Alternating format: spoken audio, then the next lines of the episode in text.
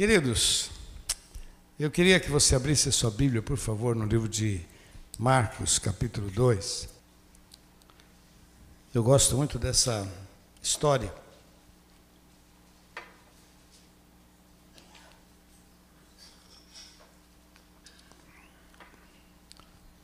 Marcos capítulo 2. E alguns dias depois entrou outra vez em Cafarnaum e soube-se que estava em casa. E logo se ajuntaram tantos que nem ainda nos lugares junto à porta cabiam. E anunciava-lhes a palavra. E vieram ter com ele conduzido, conduzindo um paralítico trazido por quatro, quatro amigos. E não podendo aproximar-se dele por causa da multidão, descobriram o telhado onde estava e, fazendo um buraco, baixaram o leito em que jazia o paralítico e Jesus, vendo a fé deles, disse ao paralítico: Filho, perdoados estão os teus pecados.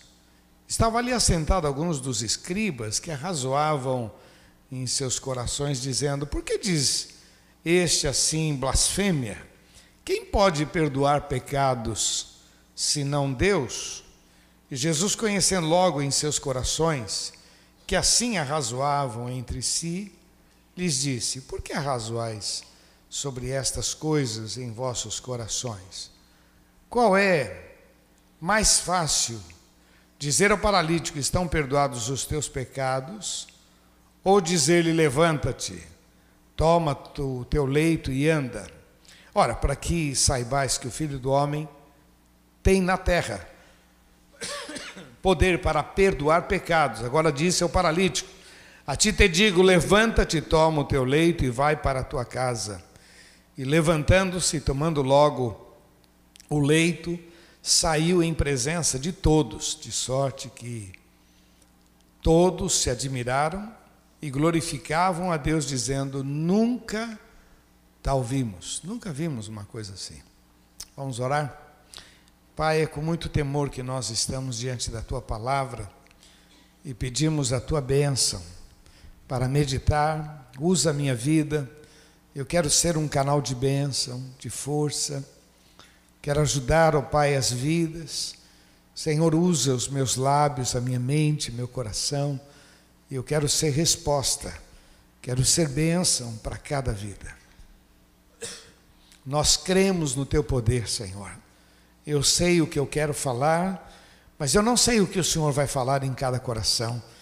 Por isso que o teu Espírito tenha total liberdade em nosso meio, mexendo nas vidas, trazendo respostas, fortalecendo, Pai, nós precisamos de Ti e nós te louvamos, oh Pai, muito obrigado por tudo que o Senhor tem feito, em nome de Jesus.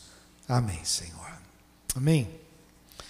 Queridos, como eu falei para você, essa história me encanta muito e de vez em quando eu tenho que voltar nela não só para edificar a minha vida, mas tam também para poder compartilhar com você sobre a história desse paralítico, seus amigos e, e tudo que, que aconteceu aqui. Eu acho muito legal essa, essa história. Quando eu estava meditando hoje nesse texto, o texto que me veio ao coração foi Jeremias 29, 11. Buscar-me-eis e me achareis quando me buscares de todo o vosso. Buscar-me-eis e me achareis quando me buscares de todo o vosso coração. Buscar-me-eis. Esses moços, quatro amigos, eles tinham assim um carinho muito grande pelo paralítico, pelo amigo deles. Estavam dispostos a levar esse amigo até Jesus. Ouviram falar de Jesus, estavam certos de que Jesus faria o milagre, não foi uma, uma tentativa, eles tinham convicção. Se fosse só uma tentativa, eles ficariam na porta esperando. Mas eles tinham tanta convicção que subiram naquele telhado, fizeram um buraco, desceram o amigo, mas assim, eles tinham convicção de que o milagre iria acontecer. Convicção.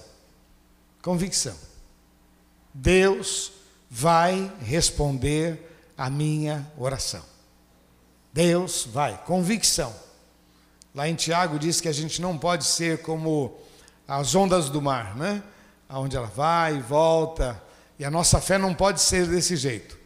Ou a gente crê e crê e crê e crê, ou a gente fica naquela será, será, e aí a gente mesmo atrapalha a gente. O justo vai viver pela pela fé. Então, se eu estou buscando da parte de Deus uma coisa que Ele gosta de fazer, por que, que eu vou ter dúvida? Tem coisas que são da gente. Ah, eu tenho sonho com isso, tenho... mas são coisas da gente. Você vai trabalhar, Deus vai te dar graça, você vai conseguir comprar, viajar, tal, tal. Mas tem coisas, meu irmão, que a gente sabe que Deus faz e que Ele tem prazer de fazer. Então, para essas coisas, nós temos que ter total convicção em nome de Jesus. A minha, a nossa experiência em casa foi quando Moisés estava doente no hospital e a gente já estava assim meio esmorecendo, né? Os médicos desenganaram, disse que não havia mais é, solução. Um médico específico foi assim, um cara que, que acabou dizendo: não há mais esperança. Mas o nosso pastor veio nos visitar e ele abriu a porta do elevador, estava no corredor, e ele falou lá de longe, ele disse assim: fé é para essas horas, fé é para os momentos mais difíceis da vida, fé é para cair na fornalha e continuar crendo. Aquilo foi entrando no meu coração, e ele disse: ter fé, quando tudo vai bem, isso é fácil, mas ter fé, quando tudo vai mal, é só para quem conhece esse Deus. Isso foi entrando no coração da gente. Depois nós oramos, eu e Eliana, e dissemos: Deus, se o Senhor quer levar, o Senhor leva, mas enquanto tiver fôlego de vida, nós vamos orar, nós vamos declarar a vitória. E olha, meu irmão, você conhece Moisés, sabe o que Deus fez, Deus restaurou, louvado seja o nome do Senhor. Então eu acho muito gostosa essa leitura, porque é isso. Buscar-me-eis e me achareis. Esse é o segredo. Buscar-me-eis e me achareis. Vamos falar bem forte. Buscar-me-eis e me quando me buscares de todo o vosso. Então não é com dúvida, com desânimo, mas é com convicção. Então quando eu olho a história desses moços, eles estavam convictos. Engraçado, a doença não era deles, o problema não era deles. Eles não estavam pedindo para eles, estavam pedindo para um amigo, para alguém que estava há muitos anos naquela condição, deitado num leito pedindo esmola, que essa era, era o futuro, o destino de qualquer deficiente físico.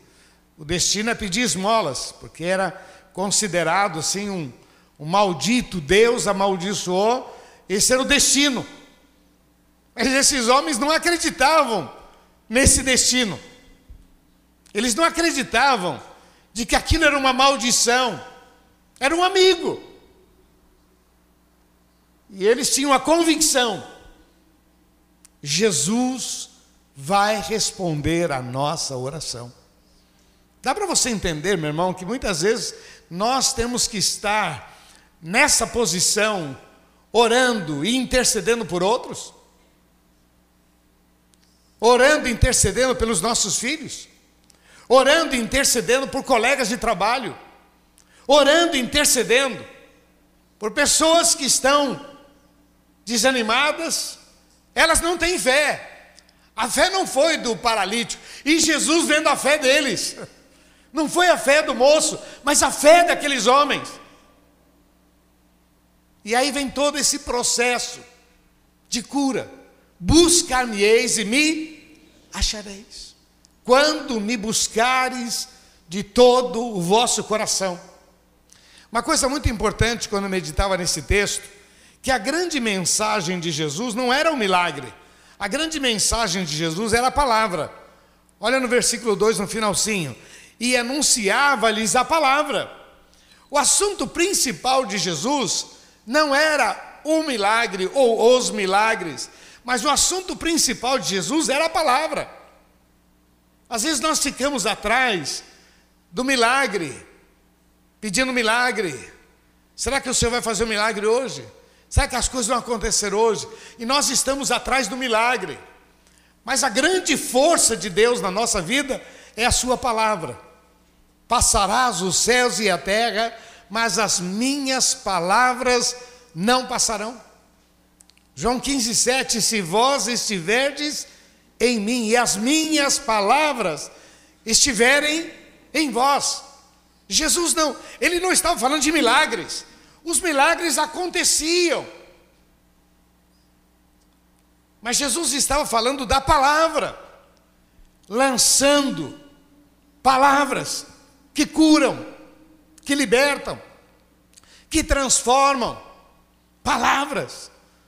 Esse é o grande segredo do cristão, ele lê a Bíblia todo dia. Ele lê a Bíblia, ele guarda a palavra, ele medita na palavra, ele pensa na palavra. A palavra nos deixa mais forte. A palavra de Deus abre a nossa mente, a palavra de Deus nos ajuda a compreender, a vencer o mal, a viver num outro patamar. Quem vive só atrás do milagre, só consegue viver quando tem algum milagre. Fora disso, é muito pobre, muito miserável. Mas aquele que vive lendo a palavra, meditando na palavra, ele vive todo dia milagres. Porque todo dia o Senhor tem resposta para a gente. Por isso que Jesus anunciava a palavra, esse é o assunto principal para as nossas vidas. Eu gosto muito da expressão que Pedro diz: Senhor, passamos a noite toda, não pescamos nada, mas sob a tua palavra. Como é que a gente perdoa? Pela palavra de Deus. Senhor, vontade de perdoar não tenho, não. Mas o Senhor mandou eu perdoar, eu vou perdoar em nome de Jesus. Tua palavra mandou eu jogar no mar do esquecimento, eu vou fazer isso. Não que eu tenha vontade, mas eu vou fazer. E olha, meu irmão, quando a gente não perdoa, o pastor Josué Gonçalves diz que não perdoar é como tomar o veneno e esperar que o outro morra. É você ficar tomando veneno na expectativa de que o outro morra. Não, você está tomando veneno, quem vai morrer? É você. Então, perdoar, aplicar a palavra de Deus na nossa vida, esse é o grande segredo. Por isso que o texto diz: passa os céus e a terra, mas a minha palavra permanece para sempre. A outra questão que eu acho muito legal nesse texto é o estímulo da fé. É como o Senhor estimulou a fé. O texto diz aqui no versículo: e vendo a fé deles. Vamos falar juntos? E vendo a fé deles. Eu anotei aqui, Mateus 15, 28. Jesus diz para aquela mulher que vinha atrás de Jesus gritando, pedindo socorro, porque a sua filha estava endemoniada. E Jesus disse: Eu não posso tirar o pão dos filhos e dar para os cachorrinhos. E aquela mulher disse: Mas também os cachorrinhos comem das migalhas que caem da mesa. Jesus disse: Moça, mulher, grande é a tua fé, seja feito como você deseja. Fé, fé. Perguntaram numa escola unical quem sabia o que era fé. E uma criança levantou e disse que sabia o que era fé. E aí perguntaram: o que é fé, criança? E ele disse: fé é acreditar em Deus e não fazer pergunta cretina. Essa palavra cretina acho que era uma criança meio disfarçada, né? Não é muito comum das crianças, né? Mas assim, fé é acreditar e não fazer pergunta imbecil. É acreditar em Deus. Tem hora, meu irmão, que eu acho que você deveria parar e pensar: eu tenho outra opção? Não, então vamos crer. Você tem outra opção? Dizer, será que Deus, será que Deus vai responder? Será que você tem outra opção? Não. Pô, então crê. Creia. Estes homens, eles estavam convictos. Eles não estavam tentando, eles estavam convictos. Jesus vai fazer o milagre. Então, a partir daí, meu irmão, os caras começam a romper, a avançar, e cada vez mais na expectativa de estar perto do Senhor. Agora, quando a gente lê o texto, muito interessante aqui, no versículo 11, quando Jesus, no versículo 5, quando Jesus diz: Perdoados estão os teus, porque o maior alvo do Senhor não é o milagre, é o perdão dos pecados. O que faz separação entre nós e o nosso Deus? É o pecado. Não é o fato do camarada ter uma deficiência ou ter um tumor, alguma coisa. Não é isso que nos separa de Deus. O que nos separa de Deus é o pecado. Para Deus, pecado é um tumor. Para Deus, pecado é um mal. É uma lepra.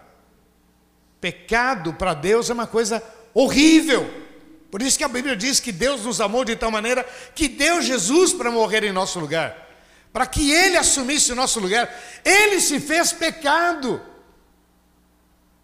Agora todo aquele que invocar o nome do Senhor será salvo. Esse é o assunto principal: perdoar os nossos pecados. Lá em Lucas 19, 10, ele diz assim: O filho do homem veio buscar e salvar o que se havia perdido. Mas a outra coisa que eu acho muito legal quando eu meditava nesse texto é que Jesus tem prazer em confundir a cabeça dos, dos entendidos. Vamos falar a verdade. Porque o texto diz que eles ficaram aqui tudo assim, meio alvoroçado. Quem é este que, que perdoa pecados? Isso é uma blasfêmia, isso é uma loucura.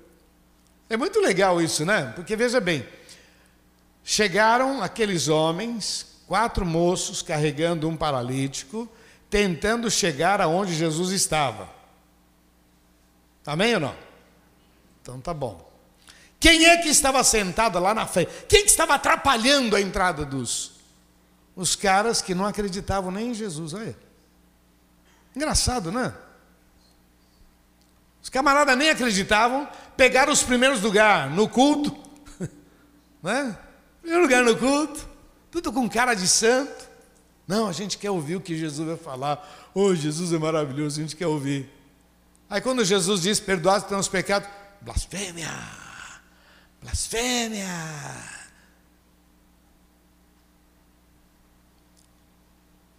Olha, com todo respeito, abre caminhos para os outros serem abençoados. Se você não crê, cai fora, meu irmão. Abre caminhos para que os outros possam. Esses camaradas encheram a casa, não acreditavam, mas a bênção foi que os camaradas abriram lá e desceram. E Jesus é especialista em deixar todo mundo confuso.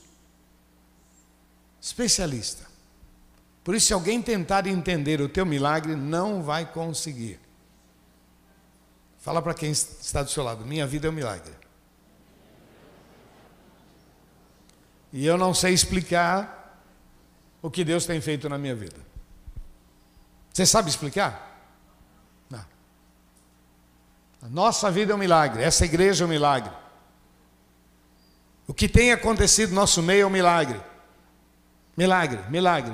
Dá para explicar? Não, as pessoas preferem, ora, tirar pedra. Não, igreja é comércio, pastor é ladrão.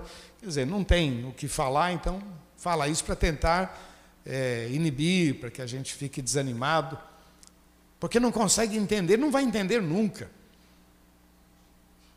E Jesus é especialista em deixar os camaradas. Tem uma outra citação bíblica que eu acho muito legal. Chegaram um grupo de entendidos lá, de, de fariseus, chegaram e perguntaram assim para Jesus: com que autoridade você faz esses milagres? Jesus perguntou assim para eles: Deixa eu fazer uma pergunta também para vocês. O batismo de João é de Deus ou é dos homens? Aí os caras se reuniram. O que a gente responde aí? Se a gente falar que é de Deus, ele vai perguntar por que, que a gente não se batizou. Se a gente falar que é dos homens, o povo vai ficar irado, porque todo mundo acredita que João Batista é um profeta. Voltaram e disseram: Ó, oh, Jesus, essa pergunta a gente não sabe, não. Jesus falou: Também não vou responder. Yes! Não é? E ficou todo mundo ali olhando para o outro, eu não vou falar. Com que autoridade?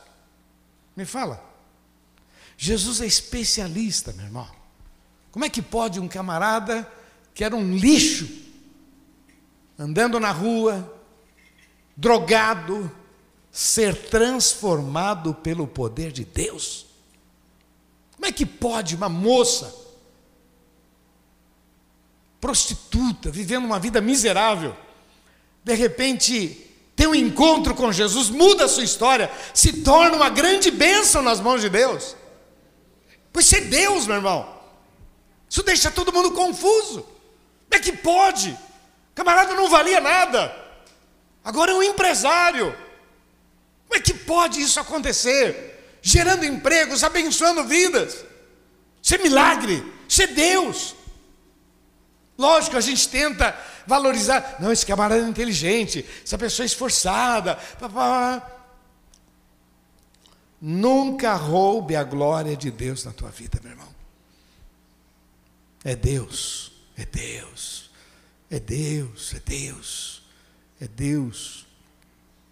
Como é que pode alguém numa reunião lembrar de você?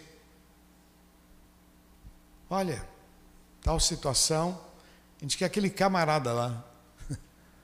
Quem fez eles lembrar de você? Não foi Deus? A nossa vida é um milagre, meu irmão. E Jesus é especialista em deixar todo mundo confuso, viu? confuso. É, e sobre esse, esse assunto, eu acho muito legal, você pode depois dar uma lidinha lá. Lucas capítulo 8, verso 10, tem um versículo lá que é muito legal. Ele diz assim: A vós, os discípulos, eles ouviram uma parábola, a parábola do semeador, e eles então ficaram assim um pouco confusos, com, não entenderam direito a parábola, e chegaram para Jesus e diz: Jesus, a gente não entendeu, explica para a gente essa parábola. No versículo 10, Jesus diz assim: A vós vos é dado conhecer os mistérios do reino de Deus. A eles não, a eles por parábola, para que vendo, não vejam, e ouvindo, não entendam. Fala para quem está do seu lado, tem coisa que é só para a gente, vamos falar a verdade. Como é que as pessoas, as pessoas tentam entender a nossa vida? Como é que pode ser crente e tal, meu irmão? Tem coisa que é só, é só gente. É só andando com Deus. Como é que a gente tem segurança? Como é que a gente acredita no céu, meu irmão? A gente acredita no céu. Pois é, meu irmão. Isso é nosso. É Deus na nossa vida. Pois isso eu acho muito legal. Jesus é especialista em deixar todo mundo meio confuso. Em nome de Jesus. Eu queria terminar com algumas coisas que eu, quando eu leio esse texto, me vem à mente. A primeira delas que eu queria deixar para você, meu irmão, é que não existe vitória para quem para diante dos obstáculos. Não existe vitória para quem para diante dos obstáculos. A vitória pertence ao que persevera. Vamos falar juntos? A vitória pertence ao que persevera. Aqueles camaradas vêm carregando o amigo, vêm carregando, chegam ali, vê aquela dificuldade, mas eles decidiram, tomaram uma atitude. Quando nós paramos, está difícil. Isso em alguns relacionamentos, eu quero dar um tempo. Meu irmão, quando dá um tempo, a coisa fica feia, viu? Porque você dá um tempo, mas a vida continua. Profissionalmente eu vou dar um tempo. Você deu um tempo e as coisas avançaram, tudo continuou. Quando você volta, você está totalmente desatualizado. Por quê? Porque as coisas continuam. Na igreja é assim também. Ah, eu vou dar um tempo. Quando você volta, já não tem mais aquele espaço, já não é mais daquele jeito. As coisas são muito dinâmicas na família, vou dar um tempo. Quando você acorda, aquela criancinha não é mais uma criancinha, já é um adolescente. Agora você quer determinar coisas que ele já não concorda, aí já, ô, ô, ô, ô pai. Você deu um tempo. Não, mas eu fui trabalhar, eu fui me dedicar. Para e pensa. No casamento é a mesma coisa. O que eu acho legal nessa história é essa perseverança deles, é a vontade de que o milagre aconteça, é a insistência. E uma das coisas que o crente aprende a ser é teimoso. Teimoso, no bom sentido, mas teimoso. Eu creio, eu creio, eu creio, eu creio. Eu creio, eu creio. Deus, Deus vai fazer, eu creio. E tudo dizendo que está complicado. Não, mas eu creio. Deus vai fazer milagres, eu creio. Eu tenho incentivado você, profetiza. Ainda vou viver os melhores anos da minha vida. Profetiza sobre a tua vida, eu creio. Sabe outra coisa que me chama a atenção nesse texto? É que se nós perseverarmos, o Senhor nos dará solução, ideias. Quando a gente persevera, quando a gente insiste, Deus, eu não sei o que fazer, eu não sei como fazer, mas eu quero. A Bíblia diz que digno é o trabalhador do seu salário. Então, e tem um outro texto que Paulo escreve dizendo: quem não trabalha, não coma. Então é, é muito, muito, muito duro, né? Mas assim, Senhor, eu quero, eu quero trabalhar, eu preciso. Pai, põe as tuas mãos, me dá graça. Senhor, eu estou tentando várias situações, não estou conseguindo. Trate dos teus assuntos diante do trono da graça. Deixa Deus entrar no teu assunto o Senhor te dará ideias, o Senhor te dará oportunidades, o Senhor te dará graça, o Senhor te dará. Você já viu aquele esquema lá que diz assim: meu, minha, aparição civil vai ganhar mil, mil reais, eu vou sair de casa para ganhar mil. Meu, mas você não está ganhando nada, cara. Que seja 500.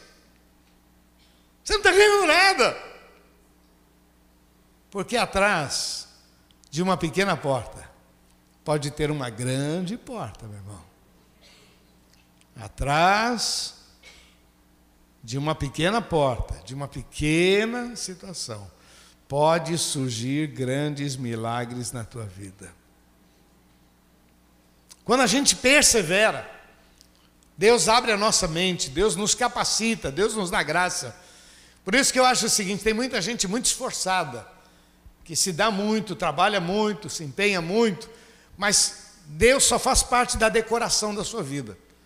Então ele acredita em Deus, ele gosta de Deus, ele até põe lá uns adesivos sobre Deus, mas na verdade ele vive a vida, é ele, é ele vivendo, é ele eh, sacrificando, se dando, mas Deus está ali. Você crê em Deus? Está aqui, não, eu creio. Eu até deixo a Bíblia aberta, está aqui, ó. Não, eu creio, eu creio em Deus, eu creio em Deus. Então eu creio. Não, é mais do que isso. É você chamar o Senhor, Senhor, vem para dentro do meu problema.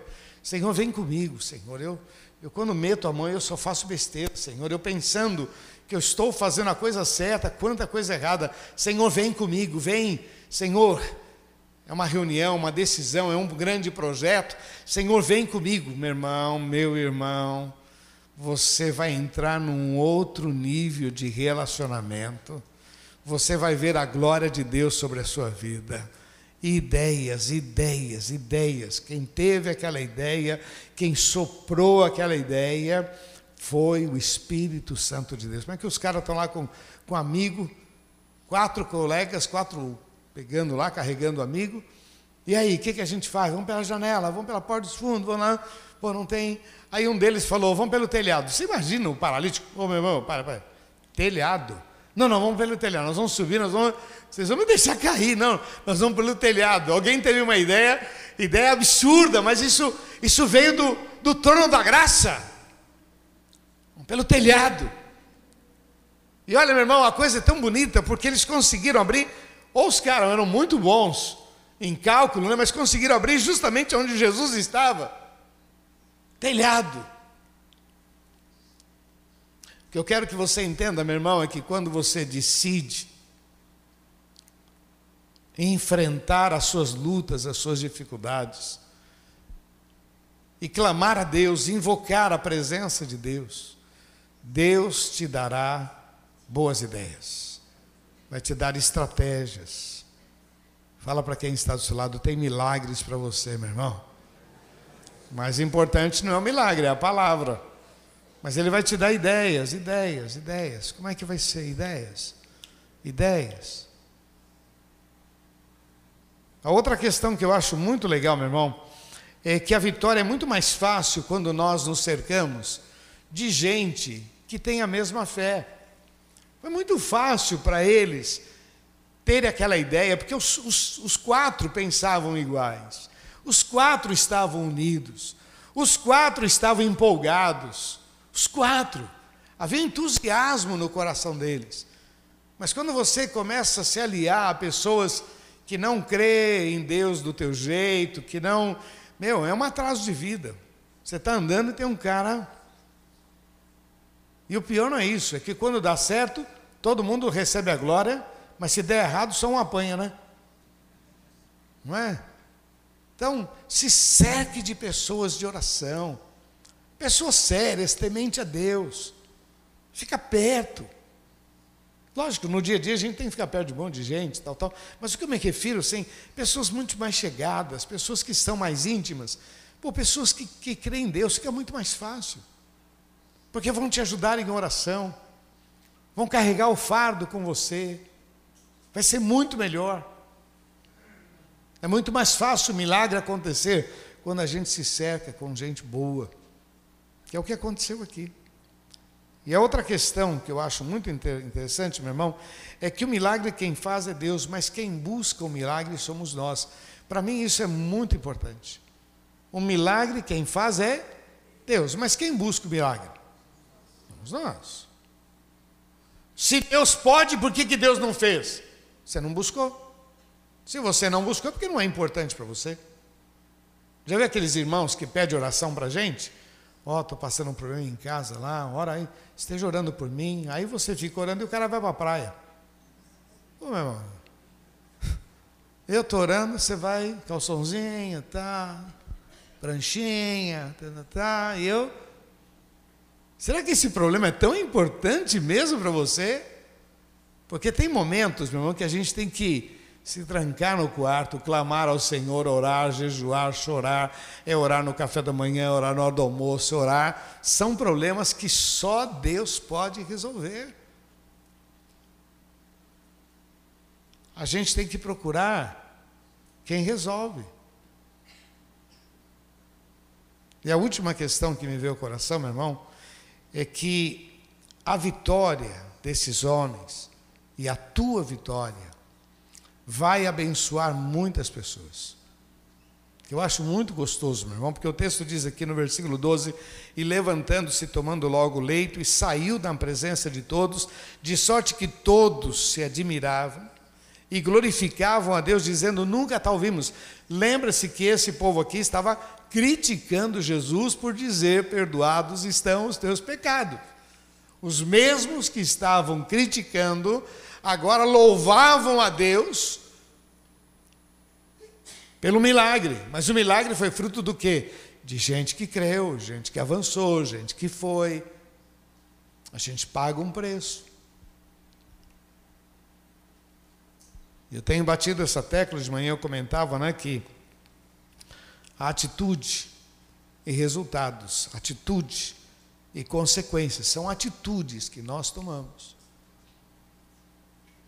A gente toma a decisão e o Senhor faz os milagres. A gente crê e o Senhor guia os nossos passos. A gente avança e Deus nos dá vitória em nome de Jesus. Amém, queridos? Você recebe essa palavra? Eu não sei o que será essa semana para você, quais são os desafios, né? Às vezes a gente olha, parece que é uma semana que vai ser igual a todas e de repente vem uma turbulência, uma enfermidade, um desemprego, de repente vem uma notícia ruim. Eu não sei o que vai acontecer, mas eu queria que você recebesse essa palavra e guardasse no coração, porque, meu irmão, maior é o Senhor sobre as nossas vidas. E o nosso Deus é especialista em fazer milagres em nome de Jesus. Mesmo o mais importante dele sendo a palavra em nome de Jesus. Amém, queridos? Que Deus abençoe muito você. Eu queria orar com você que quer que quer dizer Deus, eu recebo essa palavra. Eu não sei como está a sua vida, mas Deus não colocou isso no meu coração por colocar. Desde manhã eu disse para a tia, falou, olha, eu não sei o que, que eu vou pregar à noite. Mas eu estou com esse texto no coração, gosto muito desse texto. E aí fui meditar e Deus foi dando. Deus conhece o seu coração, meu irmão. E nós estamos na presença de vencedores, de gente que vai fazer diferença nessa sociedade. Milagres vão acontecer na sua vida. E eu quero colocar você diante de Deus, em nome de Jesus. Eu gosto de dizer que a palavra é para todo mundo, para todos, mas alguns querem dizer: não, eu recebo essa palavra, eu precisava dela, em nome de Jesus. Tá bom? Então eu quero orar com você. Feche teus olhos, abaixe sua cabeça. E você que quer se apresentar diante do Senhor, dizendo: Senhor, eu recebo essa palavra pela fé, eu precisava dela. Vai ficando em pé no seu lugar, eu quero orar com você. Feche teus olhos, por favor, abaixe sua cabeça. Somente você que quer dizer, Deus, eu, eu recebo essa palavra. Eu precisava dessa palavra. Feche teus olhos, por favor, abaixe sua cabeça. Queria que você falasse com Deus agora. Apresenta a tua vida diante do Senhor. Fala dos desafios que você já sabe que tem para essa semana. Fala com Deus acerca dos obstáculos que você já sabe que existe, que vão tentar te barrar. Clama. Põe diante do Senhor em nome de Jesus.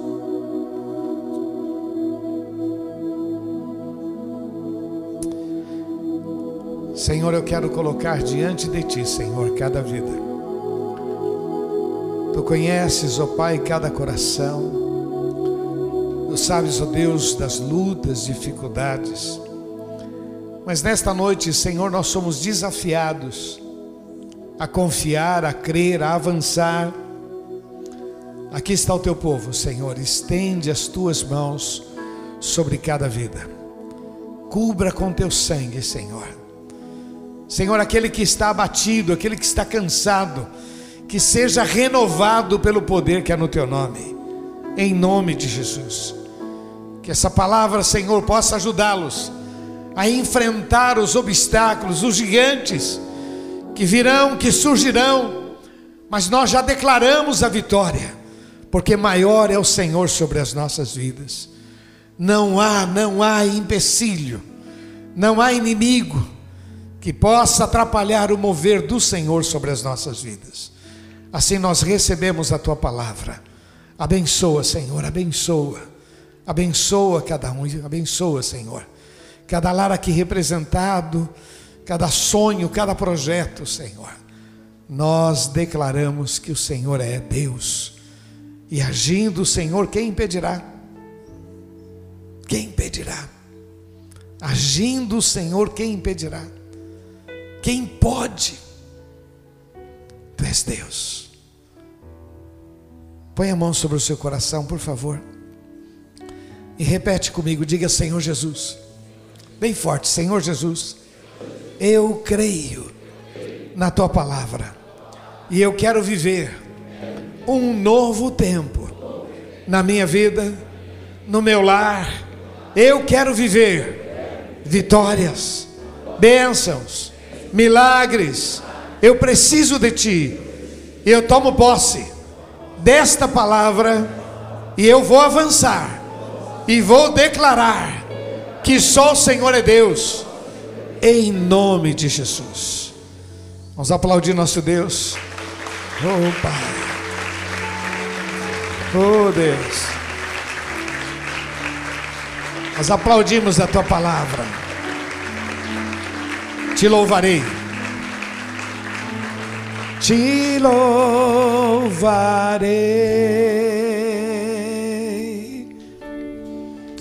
não importam as circunstâncias, adorarei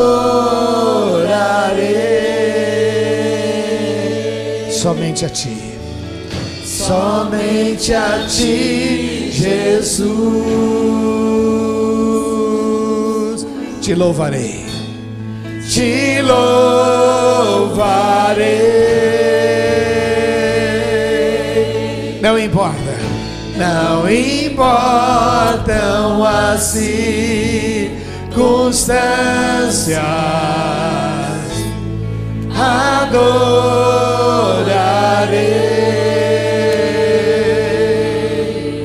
Somente a ti, somente a ti, Jesus.